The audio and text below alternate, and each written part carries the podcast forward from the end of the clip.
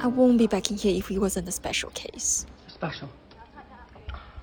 I've got three single mums waiting for a spot. I've got. I've got a sweet old pensioner who's getting kicked out of his son's house.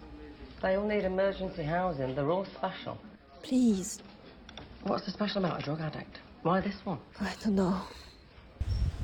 Every now and then one comes along and you just know they have in them to be clean. I think this is his last shot. He really wants to be clean, but he's got nothing. No support system at all. I have to get him off the street or I'm losing him.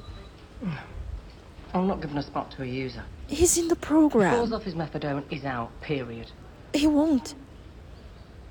I hope